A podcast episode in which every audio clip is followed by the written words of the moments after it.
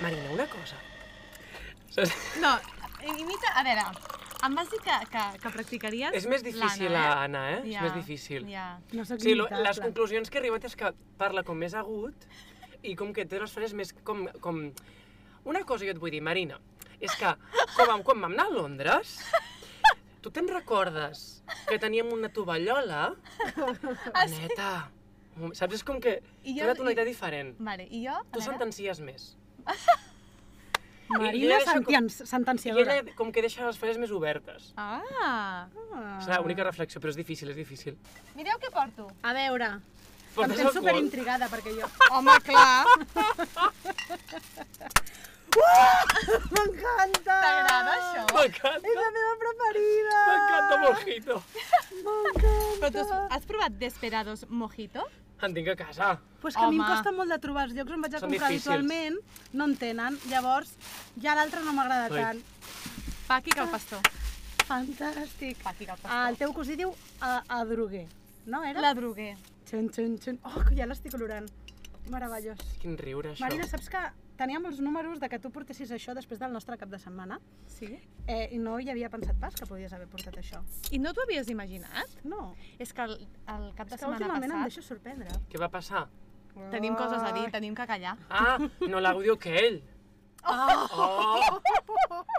Que Encara jo estava al cotxe i dic, ai, que m'ha enviat un missatge per felicitar-me. I dic, sis minuts! a les 5 del M'ha matí. d'escoltar un moment que tingui temps.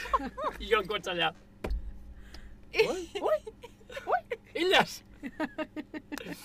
I tu anaves molt suelta i jo fent, Marina, Marina. I rient. És que la imatge tot, era... Que eren les 5 del matí Sí. i, la, i en un hotel que era tan petita l'habitació que tu imagina't on tenies dormint els de l'habitació al costat, no? Doncs com molt a prop, separats Sí. per, una, per una paret de paper.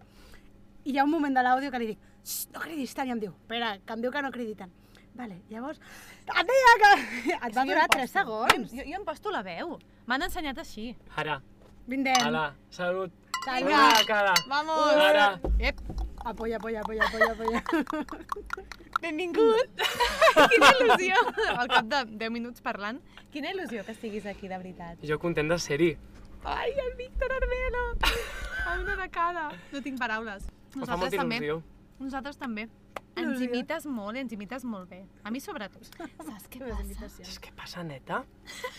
No, la veritat és que us, a mi m'agrada molt els podcasts i us he anat, ens he anat escoltant al cotxe i, i m'agrada molt. I a més és que divertit, o sigui, feu un tàndem molt xulo les dues juntes. Tien! Molt, molt divertit. Què escoltes habitualment de podcast? Uh, escolto podcast en anglès per intentar una mica que l'oïda se m'adapti. I escolto podcasts que parlen de música, Que guai. podcasts que parlen de salut mental, eh, inclús també escolto Crims, que m'agrada molt. Oh! Crims és un programote. És un programote. Sí, sí, sí. Tal, tal qual. Posarem llum a la foscor. Uh, quin és el teu prefer dels de la tele? De, de programa? Quina pa fer? A tu et fan pols, de crims? Ah, del, del crim. Sí, sí, em fa molta por. Ah, però quin molta. t'ha fet més por? Jo en tinc un que em va fer molta por. Mira, em va fer molta por. No és de Crims ben bé, és de Laura Fosca, que és la producció valenciana del programa, Me n'han parlat també. que té episodis molt bèsties. Hi ha un que es diu El crim de Perxaig, o de... Eh, com es diu? Oh. O sigui, Va perquè és sobre la una versió en, ita... Ai, en, Ah, ah, en, en valencià. valencià. Toma ja. Va sobre una noia que es casa amb un noi i al cap de tres mesos aquest noi, el seu nou marit, mor en circumstàncies inèdites que no sap ningú què ha passat i al final, sense fer molt d'espoiler, però s'acaba descobrint que la vídua té alguna a veure. La vídua em va negra, fer, no? No em va fer molta por per la vídua en, en si, sinó em va fer por per la, per la sensació de pensar que qualsevol persona al teu entorn Sí, se li pot anar la se flapa li pot girar. i pot fer alguna que diguis, hòstia... Que feia Sí. poc que t'havies casat quan vas veure això. No! bueno, imagina't, te'n vas a dormir no, tranquil. no és pensi, aquella nit ja. no, no és perquè pensi que el meu marit m'ho hagi de fer, però és perquè jo sempre dic que això és una mica controvertit, però, Aviam. però tots som bones persones, però passar de ser una bona persona a una mala persona és molt fàcil. I tant. I la gent se li pot anar molt ràpid la olla. Llavors em fa com molt de respecte. Bueno, intento com controlar molt les meves amistats, saber que la gent que tinc al voltant és sana, que puc estar tranquil. Cuido molt també pues, no agafar unes relacions molt grans ni amb molta confiança molt ràpid, perquè, Mm, vale, doncs, perquè soc una persona... un any amb els- parlarem de coses íntimes, Sí, tu i jo, eh? sóc una persona que, que amb el temps m'he anat tornant prudent, però que per una qüestió de sensació de protecció i de seguretat. Molt bé, molt bé. Vas molt ros. Explica'ns Bueno, per què. Així fem soc una més mica bé de... panotxa. Panotxa. Soc, soc el, el cosí del Ron Weasley. el Ron Weasley. Weasley, Londres. Doncs bé, això és de, de, de treballar amb el Daniel Anglès, el meu marit, que el meu marit que és preciós, però té una obsessió quan dirigeix espectacles de tenir a la gent per donar-los color, per donar-los doncs, un punt de llum, de personalitat, Sí. i va decidir que en, en l'obra que farem ara, que és el Gofús de Roma, que jo m'incorporo a partir del setembre, sí, estic molt, molt content perquè és un super repte, però alhora també és com de dir... molt. Venga, vamos a lanzarnos un poco a la piscina, però guai. Que guai. Eh, doncs va decidir que, que per una qüestió del personatge que em volia tenyir com amb un color més clar que el meu, i vam fer unes proves, i llavors, clar, jo feia molt de temps que, que anava amb el meu color perquè sóc molt de tenyir-me poc, de cuidar-me el cabell, que sigui natural, perquè va haver una època... Pues això t'anava a dir, jo et que- recordo que de tots molt. colors, eh, Sí. gairebé. Sí, per... perquè pel ren em vaig tenyir molt i, i vaig tenir una època de que me'n vaig acostumar a, a tenyir-me. Però després vaig descobrir que, que no, que el cabell no li va massa bé. No. I he tingut un punt com de bastant healthy amb, el, amb aquest tema i quan vaig decidir el fet de, vinga, va, anem a tenyir-nos. Clar, va ser molt curiós perquè jo no estic acostumat a veure amb aquest color. I jo anava com allò amb la cosa de, vinga, va, i quan vaig sortir de la perruqueria, portava un cabreig que quan vaig arribar a casa em va preguntar, com estàs? I jo, Mm. ja en parlarem. No lo ves? Anem a dormir. I al matí següent em torno... Clar, el, el cabell tu has anat a fer una decoloració i el dia següent es veu diferent de com te'l veus el mateix dia. I el dia següent em desperto pel matí, arribo al lavabo, em miro i faig... PAM! Pipat Va, com una un mona. pipat com una mona i ell al llit que no se t'havia sortit de l'empipat que estava jo. Pico, pico. Després ja se'm va passar més, perquè, bueno, ja m'he anat acostumant. I he vist que és que és igual el cabell, doncs mira, quan me'n cansi i quan acabi això, doncs ja me'l reparé, jo què sé. És que al Dani li agrada, Sí. perquè a mi també em va passar, que ho vam dir en un Sí, ho episodi, vam parlar. a, a, al Vic li ha fet tenyir el cabell, però jo me'l vaig tallar. Al Dani li encanta fer canvis de look, oi? Sí, el Dani és molt perillós. Però condiciona molt a la vida d'una persona, perquè de cop i volta Home, clar, el que teu condiciona. rostre és un altre. I tant. I no te'l fas perquè tu vulguis, no? Mm. Llavors, esto debería ir con el sueldo. ¿Va con el sueldo o no? Exigències del guió. Però estan pagades? Bueno, jo crec que cedeixes. Igual que, Depèn. igual que... No sé, jo tinc entès que les escenes... Si va por que les, contrato, pues que és les lo que hay. escenes de sexe valen més. O si surts Clar. se't veu alguna part del cos, això, Això no t'ho lo sabria dir más. perquè no m'hi he En trobat. el teatre També, no ho sé. jo crec A que, Her, que, el, no. que el teatre Però i el no cinema... compta perquè tothom... Jo crec que el teatre i el cinema estan molt diferent pagats Sí, sí. i que, no sé, en, en el teatre hi ha certes coses que com que entre cometes ja es donen com per òbvies de que estan incloses, no? Sí, Potser és perquè són més permissius o no sé, o perquè ja ens hi hem acostumat. Sí, no sé. El, el, el, el, sí, el tema aquest de desnudos i això, no, no, no en tinc ni idea. És que nosaltres ens vam... Com ho vas portar tu, el fet d'anar despullada al hair? Jo em vaig trobar superbé. Sí? Al principi era com... Ah, T'han agafat el hair, sí, superbé. T'has de despullar. era com, sí. Estic molt contenta. Sí. Eh, Sempre me iré a hacer pipí Anem en este tapar una mica la xona, no? no, és que ja no era una cosa randachona, era... No? Regatà. Regatà. Clar. No, he de dir que, ho vam comentar en un episodi, era super alliberador. O sigui, no em va costar gens fer-ho, a més, el Dani i la- l'equip ho, van portar, ho van portar molt bé, ho vam, fins al dia, crec, de, de l'estrena, crec que no ho vam fer, o de la prèvia, de la primera prèvia, que en públic, La gent en públic, no? Sí, sí, sí, no ho vam fer i va ser molt natural i mo- molt respectuós per part de tothom i molt bé. No sé si es veia molt, no en sóc conscient. Es veia jo molt? vaig veure molts cops perquè vaig ser molt fan de l'espectacle, que era molt, era molt guai.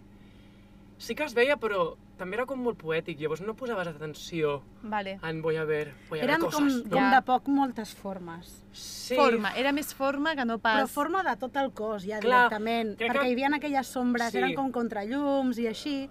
I jo crec que en algun... En el vostre, d'aquí, eh, era Espanya, no? Era Espanya. Espanya, Espanya, Espanya. Catalunya. Però el veu fer fora de Catalunya, no? A València i a Madrid, però jo a Madrid no hi vaig anar. Vale. Doncs aquesta versió era com molt estàtica. El moment, el moment era com molt estàtic. Sí.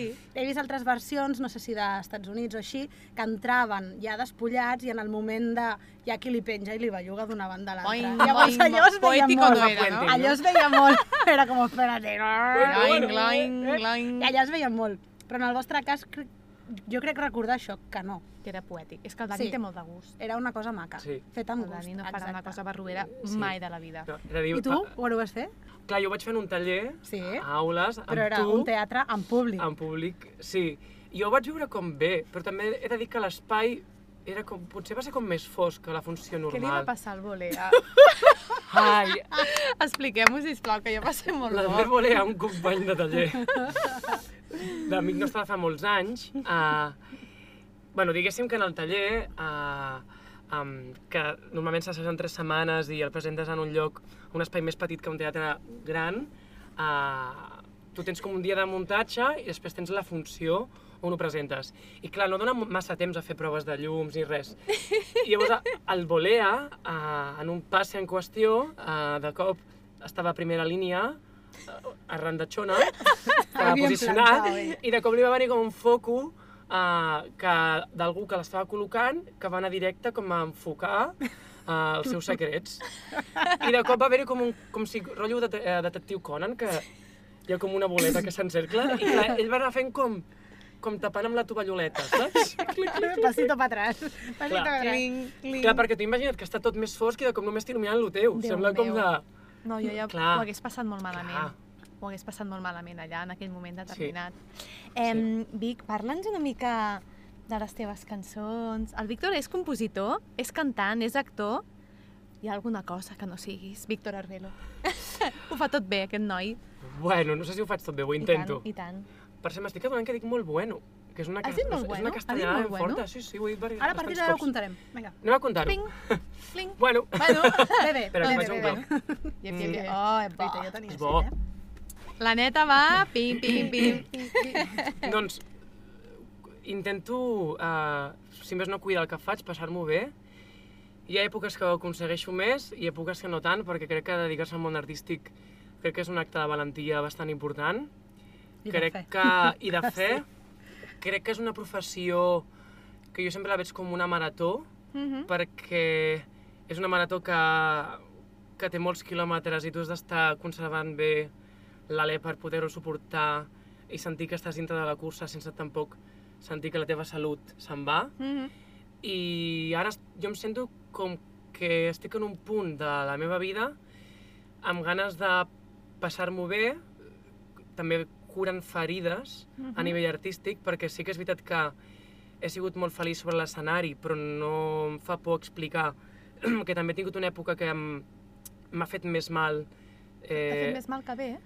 No més mal que bé, sinó que um, dedicar-se a això és molt sacrificat, perquè li has de dedicar moltes hores, a vegades eh, jo sento que renuncies a parts de la teva vida eh, que no pots donar-los el temps que a tu t'agradaria, Mhm. perquè l'art és molt eh, sacrificat i quan vols fer una cosa bé li has de dedicar moltes hores i, has, i t'ha de compensar. Hi ha èpoques, jo he arribat a la conclusió en què sents que et compensa perquè et sents realitzat, perquè te'n vas a dormir i dius he fet alguna productiu per mi i em sento satisfet, i hi ha èpoques que el cansament i com tu et sents, doncs, potser no et compensa tant com esperes. I crec que és, això és una que, ens, bueno, parlo per mi, però que ens passa amb molt els artistes en algun moment donat, que et vas fent gran i el temps és or. Mm. I jo sento com que, que m'agrada cuidar el que faig i quan sento que vaig una mica per inèrcia, m'espanto i intento com recular. Hi ha hagut moments que m'he sentit més culpable perquè et sents com que si no estàs dintre de la roda de treballar i de fer coses, doncs com que estàs una mica out i que no penses que no comptaran amb tu o que ja et desentrenes i no seràs capaç de fer allò que tu pensaves que podries fer. Però algo maco és que te n'adones que sempre és tornar a començar i la, la por sempre està, és com tu fas, com la canalitzes per sentir-te bé sobre l'escenari. I llavors eh, intento navegar per aquí i ara estic en un moment com molt senzill, Molt dolç, oi? sí, molt dolç, Mm. molt tranquil eh, i cuidant-me molt, cuidant-me molt, que és important, i intentant que cada dia que faig alguna cosa que m'ho passi molt bé. Que guai. Sí, Perquè era més el desgast de sentir que t'estaves perdent alguna cosa fora de les hores que estaves dedicant al que t'agradava Mhm. fer? O aquella angoixa per haver d'estar sempre pendent de tenir alguna cosa a fer? Mira, és més, en el meu cas, crec que és molt profunda cada persona, però en el meu cas és la sensació d'exigència de tu mateix, de cada dia que fas una... No és el mateix fer un rodatge que graves un dia i descanses, que fer una funció de teatre que pot ser que estiguis tres mesos o pot ser que estiguis un any i mig o dos. I tant. La sensació que tu tens d'exigència res- respecte al que tu estàs fent a l'escenari, a mi en algun moment sí que em sembla el més difícil. Quan tu ja has passat la fase d'estrenar, de sentir-te més o menys a gust amb el personatge, amb la companyia, amb el que estàs fent, la feina real és mantenir això viu cada dia. I és molt fàcil caure en ja estamos otra vez aquí, venga, vamos a hacer función... Perquè, clar, no és una cosa que tu estiguis tu sol, en una obra de teatre estàs en una companyia compartint energies, compartint una història. Llavors, clar, són moltes energies que es barregen. Que s'han de gestionar. Sí, no? I jo crec que és molt bonic perquè coneixes i connectes a gent, amb gent que es, es fa especial perquè connectes amb allò que és molt concret, però alhora cada dia passen coses i cada dia ve la seva gent amb la seva motxilla Sí, sí, sí. i a mi m'ha passat d'èpoques, així per treure-li una mica més de ferro, de, en les que m'he trobat molt bé, i èpoques perquè m'han passat coses personals d'arribar un dia a la feina i no trobar-me tan bé, de dir, hòstia, avui tinc el cap en un altre lloc, no em sento massa bé, però clar, la gent que t'està veient a la, a, a, entre la platea no té la culpa, no li interessa res el que et passi a tu a la vida real, li interessa el que tu li ofereixes a l'escenari. Clar, i això és Clar. una responsabilitat que no m'importa explicar i verbalitzar que en algun moment m'ha eh, m'ha superat pel que, per, per l'autoexigència. Mm. Llavors, sempre he sentit com que me fa molt feliç, però alhora intento com eh, sentir que no és una cosa que m'he de, he d'estar sobre l'escenari, com de que m'he de pressionar. I m'agrada molt estar en una època, formar part d'un espectacle, però alhora després una època en les que puc estar a casa, arribar a casa i tenir la meva vida, anar a sopar, eh, no pensar que m'he de cuidar de la veu, que és una psicosi, És una psicosi. és una psicosi, Una eh, que he de dormir les 8 hores, És de bojos. eh, i després l'altre, respecte a lo que tu comentaves, és que el temps personal per cadascun és molt important. I llavors, clar, quan era més petit no tenia tanta consciència de que les hores que no dedicava a la feina a vegades m'omplia de fer mil coses. I ara sóc molt, molt, molt, molt obsessiu al fet de quan acabo una cosa he de tenir temps per mi. I és un dels meus temes, perquè si no, sento que després no tinc temps per pair el que m'ha passat. Mhm. I llavors és com que això dificulta en com tu et sents. I jo, amb aquest tema, per mi és com molt important parlar-ne perquè va relacionat amb la salut mental, que mm, crec que cada persona tenim les nostres batalles, les nostres històries, i jo hi ha hagut èpoques pues, que he estat més cansat de lo que m'agradaria i ha fet, potser en algun moment, i no em fa por verbalitzar-ho, que no he sigut tan feliç fent la meva feina. I clar, quan el que tu et realitza, de cop hi ha un moment donat que sents que no et fa tan feliç, et fa por Mm. perquè penses, merda, si jo tinc molt clar que això em fa feliç, per què m'estic sentint així? Doncs perquè ets una persona humana, no? Clar. Ara quan estaves explicant això jo pensava, a mi em passa amb la meva feina i no em dedico a coses artístiques com a tal, al caixer del supermercat on vas a comprar Amb cada dia, li passa exactament el Clar. mateix que tu i a sobre amb el hàndicap de que potser a alguna d'aquestes persones la seva feina no li agrada. Clar, I es lleva cada dia i va a un lloc a estar no sé quantes hores fent una cosa que no li apassiona. clar. Però aquest també és un dels temes, no? Que tota la gent que es dedica a coses artístiques és com, com estàs aquí perquè haces lo que te gusta, Clar, això és, això és, un... és aquella obligació mm, Clar. de dir... Sí. I, I et pot passar exactament el mateix que qualsevol altra persona. Tindràs èpoques de, Clar. de més intensitat i d'altres doncs, que estàs més cansat, més, jo, jo què sé, no? Sí, i, i això, és, això és un cliché, perquè dius, ostres, com que treballes el que t'agrada, doncs no et pots queixar, dius... És que tant de bo tothom no, treballés dic, del jo, que li jo agradés. treballo el que m'agrada, però també fa, hi ha moltes vegades que he de fer seguint que m'agradi i que no deixi de sorprendre'm. Mm. I llavors això és feina meva. És la perspectiva des de com jo ho veig. I, clar, també és de sentir que, la, que sacies les teves inquietuds artístiques, no? Per exemple, jo o sigui, jo li, la Marina abans ha dit que jo tinc el meu projecte amb les meves cançons, que és una cosa que també m'apassiona molt, que és una faceta diferent al teatre que de cop vaig descobrir fa com uns 8 anys, que sembla mentida, però són 8 anys, Mm. que vaig decidir que m'agradava escriure cançons, eh, parlar de mi, eh, muntar-me un, un alter ego a l'escenari, fer com algo diferent i, clar, eh, també és una responsabilitat sentir que, que alimento allò que creativament també em sacia. Clar. I hi ha èpoques que sento, hòstia, si estic fent molt, moltes coses no tinc temps per escriure. I al revés, no? I, i clar, doncs cadascú té les seves... Jo en la vida adulta sempre penso, tens les teves responsabilitats, doncs tu, no, que, que ets mare, és una responsabilitat. Tens, tens un fill, tens la teva feina, després tens la, teva inquietud artística, no?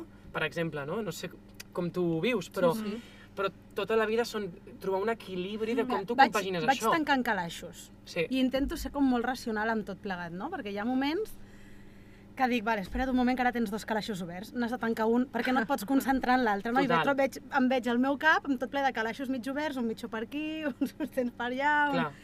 I, és, I és així, però més enllà de que sigui responsabilitat d'una altra persona, que, que ja és, perquè al final tens un càrrec no, sobre una altra persona, però qualsevol història, qualsevol projecte personal, qualsevol feina, qualsevol eh, història que tinguis amb qualsevol altra persona, al final sempre jo crec que és molt de plantejar-te perquè estic fent jo això, Total. si ara mateix m'he d'obligar a mi mateix a fer-ho, o ho puc decalar uns dies, Mm. i és molt important el que deies, d'escoltar-se, d'acompanyar-se, Mm.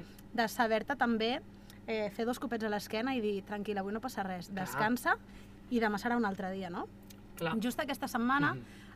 eh, que ho comentàvem abans, eh, estic fent el treball cada vegada de canviar un pensament d'aquells de, de dir, és que ets, i, i tu mateix és el que et vaig posant les etiquetes, anar-li donant la volta, que crec que tu també estaves una mica amb aquestes, sí, no? sí, sí. Clar. I al final és què li diries tu, doncs en aquest cas jo penso en el meu fill, no? què li diries tu si el teu fill es trobés en aquesta situació? Doncs que està cansat i no té ànims de fer això, o que has de fer una cosa creativa i el teu cervell en aquest moment no està per crear, necessita executar i ja està, no? Què li diries? Com li respondries? Li parlaries des de l'exigència i des de la microfalta de respecte, bueno, em dic micro, però No, no, no. és micro, eh? No. Que a vegades ens faltem el respecte a nosaltres mateixos només exigint-nos estar sempre a tope i Clar. no té per què ser així. I que és molt sa treballar també aquesta part per saber-nos acompanyar nosaltres mateixos en els moments on potser no tenim una altra persona que ens faci aquest feedback i que el puguis fer tu mateix amb, amb tu per estar tranquil. Totalment. Jo he de dir que jo et vaig seguir de prop amb aquesta època, que sé més o menys a quan parles i això, i, i he de dir que des de fora, jo des de, a partir d'aquell moment que va acabar l'espectacle i això, sempre he pensat que, que sempre has pres decisions molt valentes, saps? Perquè vas ser capaç d'allunyar-te una mica de la professió, d'estar tranquil, de no fer càstings, de tornar quan has pogut o quan has volgut, de pim, pim. I això, dintre de la professió, és molta valentia, jo crec. Sempre Bé, ho he és que- pensat. Sí, perquè sempre ens exigim. Hi ha tants càstings, hòstia, els he de fer tots, perquè... Ja. Eh, per què, per què, per què? Calma. I tu vas saber aquesta part racional i sempre he pensat que, que ho havies fet molt bé. Gràcies, Marina. de dir. He de dir que... Bueno, he, he de dir que, que si més no ho intento. Mm. Um, I això que has dit tu, Aneta, això que has dit, Neta? saps què passa, Neta? Et vull dir una cosa, Neta. Que... A veure, Marina, un moment. Un moment. Quan vam anar a Londres... Vale, no, no estic preparat, eh? m'ho he, de, he de guionitzar, això. Si, si un dia us faig una imitació... Uh, jo crec que...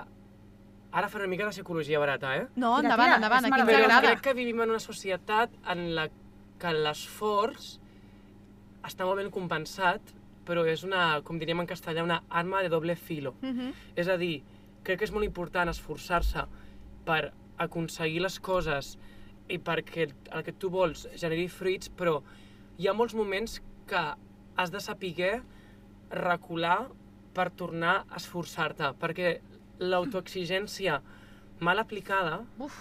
eh, és molt perillosa. Mhm. I clar, jo, per exemple, en el meu cas, fent autoanàlisi meu personal, jo sóc una persona molt exigent a mi mateix, eh, he sigut molt de, de treballar moltes hores, d'assajar molt, de no tenir més vida de no, allò típic de tens amics al poble, però és que no tinc temps, he d'assajar. No puc tirar allò, assaig. ah, al Víctor se li ha pujat el fum perquè no ve al poble, no? I dius, bueno, no és que se m'hagi pujat el fum. No, Tinc no, molta no. feina. És que tinc molta feina i, i és que ho he de fer. Però hi ha moments en els que sents que, que has de com fer un, un pas enrere per escoltar-te i dir estic bé, estic ben encaminat, em sento a gust o estic anant per inèrcia.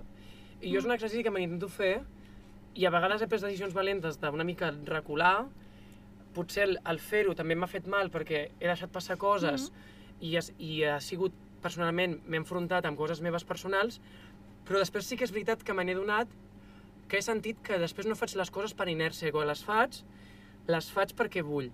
I és algo que molts, moltes vegades fa anys potser hi ha hagut algun moment que no era així. Ja, Que per era, això, eh, em toca fer això, vaig a per fer-ho. això és tan valent, per això, per això. L'Anna Albiol sempre diu, cuando, suelta, cuando coges A, sueltas B.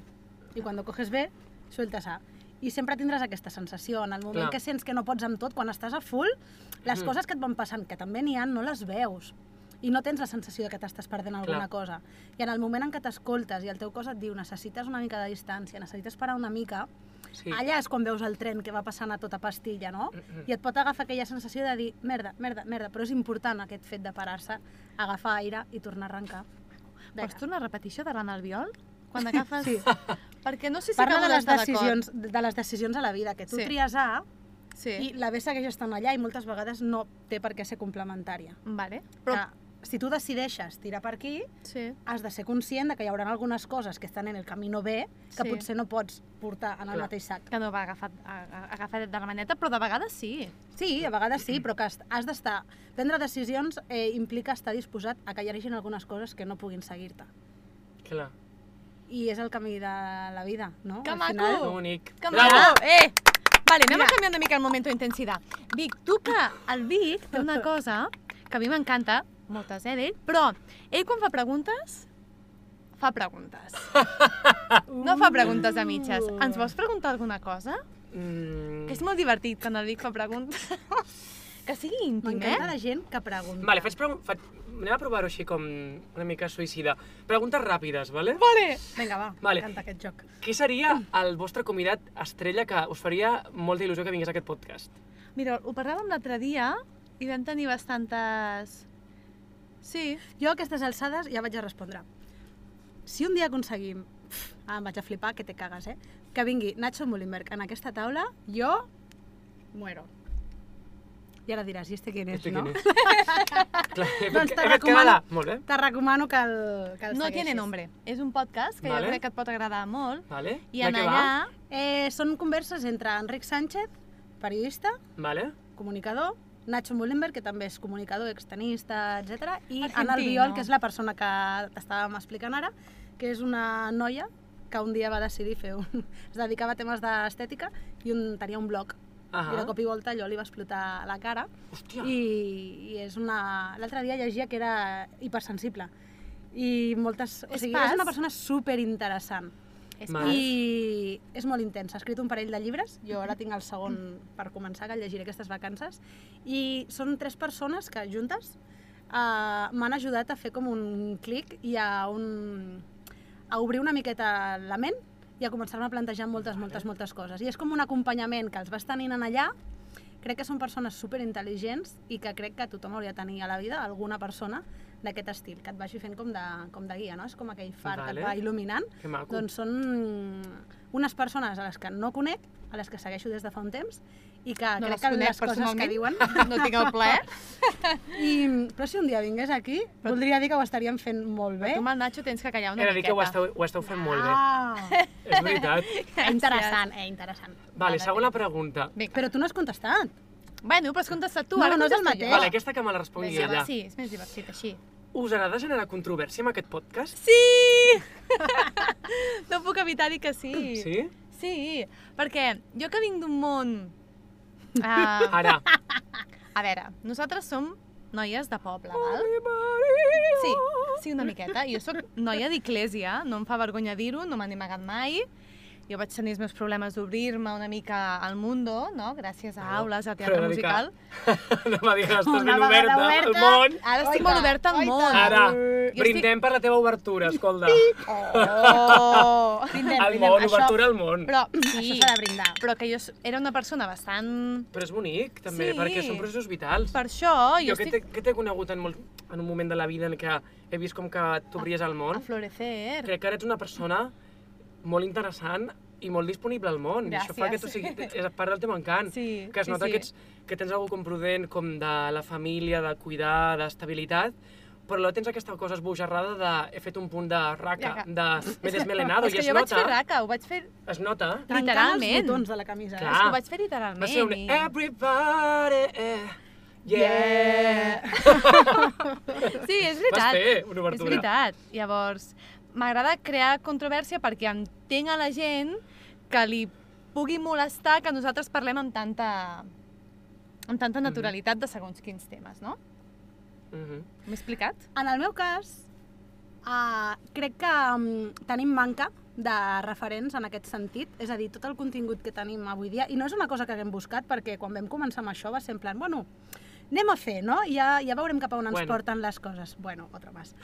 eh, I jo crec que naturalment hem anat acabant una mica cap aquí, no? Mm. I, i a mi m'encanta i, i em, em fa sentir superútil en aquest sentit quan gent que escolta el podcast t'escriu o te'ls trobes i et diuen «Ua, tio, és que no trobo un lloc on senti converses d'aquest estil o sobre temes com aquests i menys en català» perquè Clar. en castellà algun que altre n'hi ha, no? Clar. Però sí que és veritat que a vegades tens aquell de dir, ostres, estarem explicant masses coses que al final són nostres i Clar. són com íntimes, no? Dius, m'estaré exposant massa, però no són... O sigui, Clar. són necessitats, no?, que hi ha de, de temes que, que són com super tabús, Sí, o com... aquí està, aquí està, de poder parlar de coses Sí. amb naturalitat que encara a la nostra edat, a la nostra generació i en el moment en què vivim, encara hi ha temes que costen de Costa parlar molt. Amb, amb... que tampoc estem aquí amb naturalitat destapant cap gran amb- cosa, No. no? Però sí que és veritat que hi ha com un cert mm, fre Sí. a parlar obertament de segons quins Sí. temes, Sí. més aviat personals. Però Sí. he de dir que jo que us he anat seguint, escoltant-vos al cotxe, una cosa que m'agrada molt del podcast, sense fer la pilota, però és que realment ho penso, de veritat, Mai, mai, mai, mai, Boing, boing, boing, boing, boing, triple. Que, no, que um, m'agrada molt que sou molt honestes i una cosa que a mi m'agrada com a oient és sentir que la, gent que m'està parlant per la ràdio eh, està lliure explicant les coses perquè és la manera de connectar amb, amb, amb aquelles persones i amb el que estan parlant. Es nota molt quan un programa o una obra de teatre o una mm. sèrie està feta des d'un lloc calculat sí. per complir unes expectatives que, ok, o sigui, cada projecte ha de saber cap a qui va dirigit, quin target, de què vols parlar, has de prendre unes decisions perquè allò tingui una estructura, però després la, la veritat, No és de veritat. la veritat, Mm. o sigui, es nota molt, i es nota molt amb les persones. I crec que com més et fas, més ho veus quan la gent és més de veritat, o quan hi ha algú que està com molt peripuesto. Mm. I crec que és maco, o sigui que això no ho perdeu. Hi ha silencis, hi ha silencis com Una de cada, eh? one of each other. Every week. Tenim ja Sant la Vicenç dels versió, Horts. versió internacional preparada, eh? International. Posarem jo a la foscor. Comencem. No, ja, comencem. Ai, Comencem. Em, que guai. Última pregunta, si vols, ràpida, va. Vale. Ara t'estem fent Ah, pensar molt. Si tiene un carrillo. eh, Ei, sí. Sí, jo Però, xerro molt. però vés allà, que tu vas molt allà, està Ah. molt bé. Jo un tema que m'agrada molt parlar uh, dels artistes, amb altres artistes, eh, sigui el, el, el camí, quin sigui, que, i el moment vital en el que està, perquè jo crec que aquesta professió, o sigui, el fet de ser artista és, o si ho ets, si ho ets o no, perquè t'agrada el que estàs fent. Uh -huh. Llavors tu et despertes pel matí i pots triar des de fer un quadre, anar a fer una obra de teatre o cantar una cançó a la, a la dutxa. Uh -huh. Però després hi ha una cosa que és com tu cultives aquest art i com ho compagines amb la teva responsabilitat personal i com fas que allò es converteixi en una realitat cada dia compartint-ho amb un sector amb altres persones. Pregunta. Creieu que hi ha molt ego en aquesta professió? Uh, bueno, ¿qué te vamos a contar? Jo crec que és el mal d'aquesta professió. I del mal en el món en general, eh? No només d'aquesta professió. Clar, jo no he estat en totes les professions, però l'ego és un gran problema en general. Estem d'acord. Jo, jo no crec que aquest problema d'ego vingui del, del món de l'art, per dir-ho d'alguna manera, sinó crec que és una manca d'intel·ligència emocional molt heavy que Clar. tenim tots. El que passa és que hi ha certes professions on realment ets tu l'instrument que, que utilitzes no? per, per fer la teva feina i en tots els temes artístics, on al final és la persona en concret la que està actuant, pintant, cantant, és a dir, utilitzes les teves coses davant d'altres persones que se suposa que t'estan mirant la teva obra, no? Clar, Al final, doncs, jo a la meva feina en concret estic, mm, jo què sé, en Biomail, eh? i pots anar-te'n en aquest aspecte o pots quedar-te simplement en la transacció que s'està fent i, i ja està. I en aquest aspecte, com que toques molt a la part de dins, jo crec que, que es presta molt més. clar. És, però és com en el món dels esportistes, per exemple, no? També perquè té aquesta part de públic al Clar. voltant que vulguis que no, i també entenc que hi ha doncs, aquesta competència. Segurament també Clar. ve d'una tradició que segurament no ha nascut sana, Clar, però que hi deu haver de tot. Jo crec que hi ha ego a tot arreu. clar, Que al món de l'artista hi ha ego, sí, però jo crec que també és una miqueta, i no d'allò, eh? però m'agradaria començar a neutralitzar una mica, de separar tant el mundo de l'artisteo del, de l'altre món. O sigui, clar, clar. nosaltres, quan hem anat a un teatre, hem anat a treballar. Un altre cop, em repeteixo, perdó, és una feina, és la nostra professió, i Clar. evidentment, però jo també sóc mestra i m'encanta la feina que faig en un col·le, també hi ha egos i gegantins, vull Mm. dir que, no sé, m'agradaria neutralitzar Sí, i no separar tant, perquè això de separar clar. no m'agrada, perquè la Sí, gent perquè- et posa en un lloc clar, no diferent de i no m'agrada ser Artista, diferent. ego, jo me muestro, és com que sembla com que vagi en pack. No, m'agrada la reflexió que heu fet perquè a mi m'agrada molt parlar de, de les personalitats, de psicologia, de...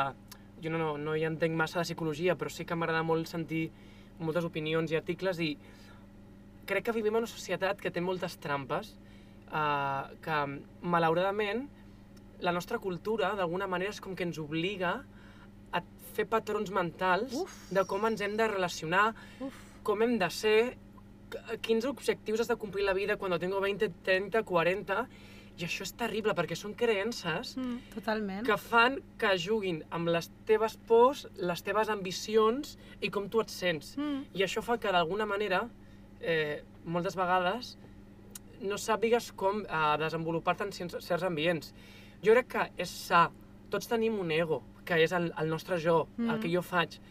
La cosa és com jo faig que això convigui amb altres egos, Clar. sense que el meu no faci mal al dels altres. Aquí està. I, I crec que vivim en una societat que, malauradament, per moltes, eh, molts patrons, és que jo sento com que hi ha moltes persones, has d'anar lidiant amb gent que és que imposa el seu ego per sobre del teu. Mm -hmm. I mm, aquesta professió, com totes les altres, no és molt bonica, però jo cada cop més és com que quan, quan veig gent que té el seu ego controlat, m'interessa molt més. Clar. O sigui, és inconscient, però tinc un punt de dir ah, puc parlar amb aquesta persona, em puc entendre, li puc tenir una discussió i entendre'm, però sé que no. Però quan veig egos desmesurats, Sí. que jo podia, jo podia haver tingut ego, no? O de, o de dir una època que pot ser que estigui amb el meu ego més pujat, o no, no ho sé. Jo intento treballar-m'ho, però em fa més mandra, perquè és com És- que em sento com que no tinc... Eh, com que no m'aporta res. I és una mica també com egoista, però és que és veritat. Mm -hmm. Però al final és una part de maduresa i de que si en algun moment se t'ha disparat, t'has adonat i l'has volgut controlar. A mi Clar. m'ha passat just al contrari. Jo el tenia molt gran, però segons la meva visió no era així. Què passava? Que jo actuava d'una manera, però la gent del meu voltant ho percebia completament diferent. Clar. I tenia un munt de problemes i a sobre jo m'indignava amb la gent de dir, però, però, però, Clar. però... I a la que comences a posar aquesta part de, de consciència individual en dir, vale, què és el que està bé i què és el que no, però tot va al que has dit abans, creences i valors. I un cop jo, et fas la teva llista, fas aquesta Mhm. part de treball personal i dius, ok, què és el que jo vull, què és el que a mi m'importa, això, això, això. Molt bé. Per què actuo d'aquesta manera? I, tio, és de picar pedra. Clar. I un cop ho tens i poses aquesta part de consciència a les coses que passen per inèrcia, és molt fàcil, perquè simplement has de tornar a la teva llista i davant d'una situació on tu ego està a punt de disparar-se, dius, ok, pues em quedo aquí. Clar. I a base, suposo, que de practicar-ho, vas fent que aquesta personalitat moduli i de manera, con- de manera inconscient ja no es dispari tant. Clar. Doncs sabeu què? Jo, jo vull fer una mica... El... Jo sóc una persona Que no Ah. tinc ego. que no tinc ego. vull dir que també vull, vull mostrar Bueno, aquesta altra el tens, part. El tens com tots, però no el tens a flor de pell. Jo tinc entès, jo tinc ego, evidentment, tothom en té, Tots el eh? tenim, i I en algun és- moment ha sortit una cosa Clar, per- negativa i per- tal. Però jo tinc entès, com per, per, per educació, pel que sigui, que, que tenir ego és egoista, que pensar en tu és egoista. Llavors jo sempre penso més en els altres i jo sempre, fins ara, que ja me n'estic adonant i ho estic treballant, m'he deixat la última sempre en tot. Però aquí està la contrapartida, Per no? això t'us estic dient que que dius, de, de, cara, contrapunt, de cara no? a vista dels altres seria com millor perquè no genera conflicte amb altres persones, Clar. però el conflicte el té amb ella Exacte. mateixa, Clar. de dir, estic posant per davant els interessos dels altres als meus propis. però ja estoy en ello, eh? Molt bé. Clar. però això és bonic Però perquè lo important és un de, viatge de... vital. Claro, Mm. sí, sí, tant. Jo, perdó, potser vull fer com una aclaració, o sigui que quan dic ego no em refereixo amb la cosa de ser cregut o no, sinó que té molts matisos. L'ego és com jo tinc les meves pors a la motxilla i quan estic en un, en un col·lectiu o en un grup, com eh, faig que convisquin amb les por dels altres i és, no... és com es manifesta perquè, una part de la teva personalitat. Clar, pot no? ser un ego d'una persona que et vingui i llavors sigui una persona que sempre parla d'ella mateixa perquè té moltes pors i et consumeix, eh, una persona que no escolta... O sigui, em refereixo que viure en societat eh, és, és un acte de fe que tu fas i, i has de ser conscient quan... O sigui, per exemple, m'invento, però jo he vingut avui a aquest podcast i intento com parlar de mi i escoltar-vos perquè és un acte que jo he decidit que no només vull parlar de mi, vull que sigui una cosa que retroalimenti. Jo podria inconscientment parlar només de mi i imposar tot el que jo penso Clar, aquí sense està. I voler-ho. aquí ha començat a fer preguntes incòmodes. Vale, següent pregunta. No. Molt bé. Que guai. Saps què passa? Que, que ens Saps estem anant una saps mica... què Saps què passa? A veure, neta, com tens el teu ego? Marina, a veure, quan vam anar a Londres, quan vam anar a Londres i va passar el bus per davant nostre, jo vaig controlar el meu ego perquè jo em podia haver enfadat. Na- Anava a dir que, fixa't, eh? Tu i jo, que no som mai de preparar res, i un dia que preparem alguna cosa se'ns passa el timing i no ho podem ni fer. Però, és que era, era, sabut. ja tu tens acabant, pressa? no? O Tu sigui, tens no. pressa? Sí, jo m'estic passant molt bé, Espera, no pot espera, durar ja ho més? sabem. espera, espera, tu tens pressa? No. Saps què podem fer?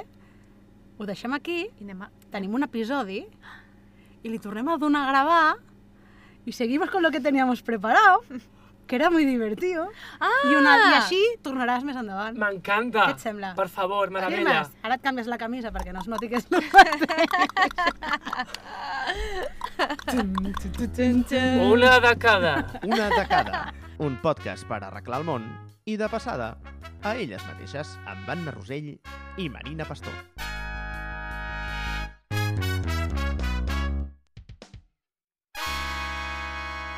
Joder, no tenim pel·lín que dir res, eh? I ja ho sabia, mira, 43. Joder. Quan l'Anna ha dit 25, 20, i jo... Merda, pues si se m'ha perquè passat si dic volant. 40 Ja. ens anem a la hora, eh? I Hòstia. tant.